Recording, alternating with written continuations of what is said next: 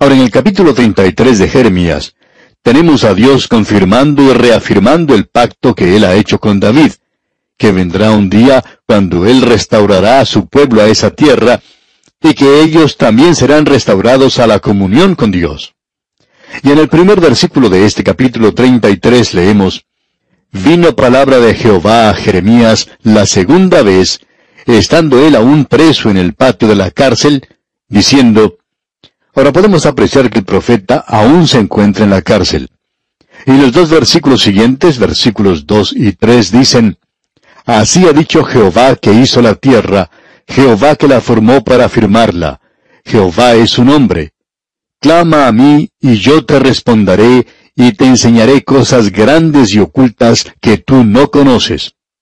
Hemos estado en reuniones de testimonios donde se cita versículos de las Escrituras, y este versículo que acabamos de leer es uno que se menciona con alguna frecuencia. Nos estamos refiriendo a este maravilloso versículo 3 que dice, Clama a mí y yo te responderé y te enseñaré cosas grandes y ocultas que tú no conoces. Bueno es citar un versículo como este en oportunidades así, pero pierde mucho significado en cuanto a nosotros, a no ser que uno lo utilice donde corresponde, y eso es aquí en este capítulo 33 de Jeremías. Usted recordará que en nuestro estudio anterior consideramos a este profeta Jeremías que se encontraba en la cárcel. Él había comprado una propiedad. Él hizo eso porque Dios le había dicho que lo hiciera. Ese fue un acto de fe de parte del profeta. Pero aún así, él tenía muchas dudas y preguntas en su mente. ¿Por qué dejaba Dios que esto le sucediera al pueblo? ¿Por qué permitía Dios eso? ¿Por qué los dejaba ir a la cautividad? Jeremías tenía sus momentos de duda. Y creemos que esto es francamente un ejemplo de mucha fe, cuando uno tiene momentos de esos. Ya sabemos que alguien nos va a decir, bueno, ¿cómo puede ser eso un ejemplo de fe? Bueno, amigo oyente, si usted está andando con Dios y tiene comunión con Él, Él es tan maravilloso y hace tantas cosas maravillosas que hay oportunidades cuando usted y yo no vamos a comprender lo que Él está haciendo. Hay veces que vemos que Dios hace algo y nuestra pregunta llega a ser, ¿por qué está haciendo Dios esto? ¿Por qué permite Dios esto? ¿No ha tenido usted nunca dudas o preguntas como esas? Bueno, yo sí las he tenido. Por ejemplo, mi hijo tiene una enfermedad muy rara y que ha sido muy difícil de diagnosticar y más difícil aún de curar. Y hay momentos cuando yo me siento tentado a preguntar a Dios, ¿por qué permite Él que suceda esto? ¿Por qué? He aprendido a poner mi mano en la suya y caminar con Él en la oscuridad. Y muchas veces yo hablo de esto con él y le cuento al Señor acerca de mis dudas, que yo confío en Él, a pesar de las duras pruebas por las que Él me permite pasar.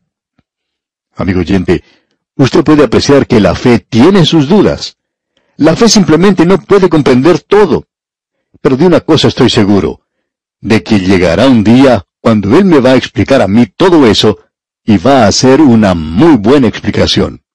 Pero aún en este momento yo todavía le pregunto, ¿por qué?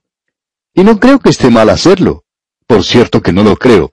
Yo creo que estaría mal si yo saliese y pusiera una fachada falsa y dijese, ah, yo confío en el Señor y todo va a salir bien. Yo lo he aceptado y estoy ahora andando con Él. Y aleluya. Bueno, amigo oyente, no sucede de esa manera. Yo ando con Él por fe, pero soy como una pequeña criatura que dice al Señor, ¿por qué haces tú esto? Hay veces cuando hay dudas o preguntas a las cuales yo no hallo respuesta. Y me gusta ver que Jeremías era esta clase de hombre. Encuentro a otros hombres en las Escrituras que han sido de la misma manera. Ya veremos a otro profeta llamado Habacuc. Y Habacuc tenía muchas preguntas. En realidad su libro es simplemente un gran ¿por qué? Y también hay otros profetas. Jonás también tenía unas cuantas preguntas que hacerle al Señor.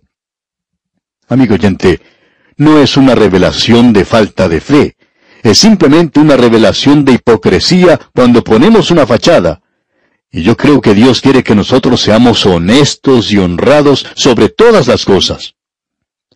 Ahora la palabra del Señor le llega al profeta Jeremías cuando él está en la prisión. Y Dios le dice a él en la prisión, Jeremías, clama a mí. Está bien que lo hagas. Yo te contestaré.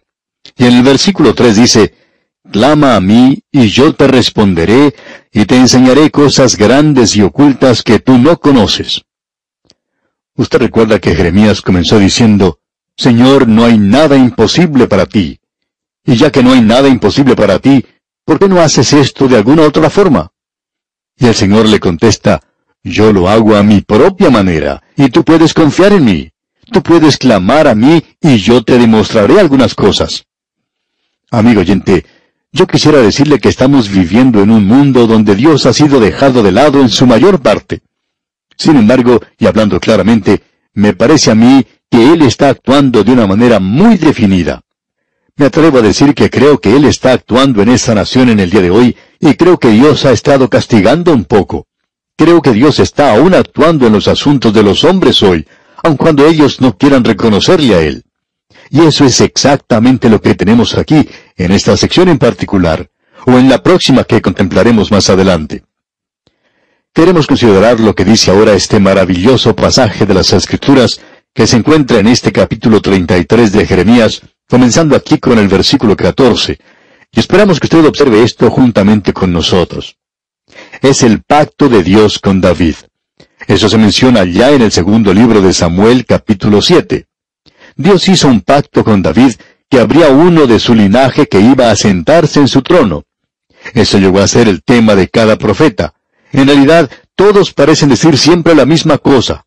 Son todos así. Ellos vuelven a eso que se mencionó y ellos descansan en eso. Escuche usted lo que dice Jeremías aquí en el versículo 14 de este capítulo 33 de Jeremías. He aquí vienen días, dice Jehová, en que yo confirmaré la buena palabra que he hablado a la casa de Israel y a la casa de Judá. En aquellos días, en aquellos días. Bien, ¿cuáles días son esos? Bueno, se refiere al día que vendrá, al día del Señor. Y proseguimos ahora con la primera parte del versículo 15. En aquellos días y en aquel tiempo haré brotar a David un renuevo de justicia y él no ha tenido un renuevo de justicia hasta ahora, con la excepción de uno, y es aquel que nació en Belén. Y hará juicio y justicia en la tierra, dice. No hemos tenido un gobernante, un líder así todavía. Y en el versículo 16 dice, En aquellos días Judá será salvo, y Jerusalén habitará segura, y se le llamará Jehová justicia nuestra. Jehová Tzidkenu, o sea, Jehová justicia nuestra. Y nosotros tenemos eso hoy, y es el Señor Jesucristo. Y luego en el versículo 17 dice, Porque así ha dicho Jehová, no faltará a David varón que se siente sobre el trono de la casa de Israel. De paso le queremos preguntar, amigo oyente, ¿dónde cree usted que está ese hombre hoy? No hay ningún israelita en este mundo hoy que pueda reclamar el trono de David. Y eso es porque aquel que puede reclamar ese trono está sentado hoy a la diestra de Dios. Y el salmista podía decir, siéntate a mi diestra hasta que ponga a tus enemigos por estrado de tus pies. Allá en el Salmo 110.1. Y eso es lo que Dios está haciendo hoy. Él está reuniendo a un pueblo para su nombre y está alistando las cosas para poner a su Hijo sobre el trono de este universo. Ahora los versículos 19 al 22 nos dicen, Vino palabra de Jehová a Jeremías diciendo, Así ha dicho Jehová, si pudierais invalidar mi pacto con el día y mi pacto con la noche, de tal manera que no haya día ni noche a su tiempo, podrá también invalidarse mi pacto con mi siervo David, para que deje de tener hijo que reine sobre su trono, y mi pacto con los levitas y sacerdotes, mis ministros como no puede ser contado el ejército del cielo, ni la arena del mar se puede medir, así multiplicaré la descendencia de David mi siervo, y los levitas que me sirven. En esta época en particular, Sedequías estaba ocupando el trono. Él era uno de los hombres más corrompidos que haya existido. Nabucodonosor llegaría a quitarle los ojos y a llevarle a la cautividad. Ese es el tema del próximo capítulo. Y uno pensaría que aquí terminaría el linaje de David. Eso podría ocurrir en cualquier otra nación, de eso estamos seguros. Por ejemplo, podemos tomar al rey de Babilonia. No creemos que exista nadie ahora que pueda reclamar ese trono en el presente. No hay ninguno que pueda ocupar el trono de Alejandro Magno. No hay ningún faraón en Egipto en el día de hoy. Pero existe uno del linaje de David que puede reclamar eso. Dios dice que Él tiene la intención de ponerle a Él sobre el trono de este universo algún día.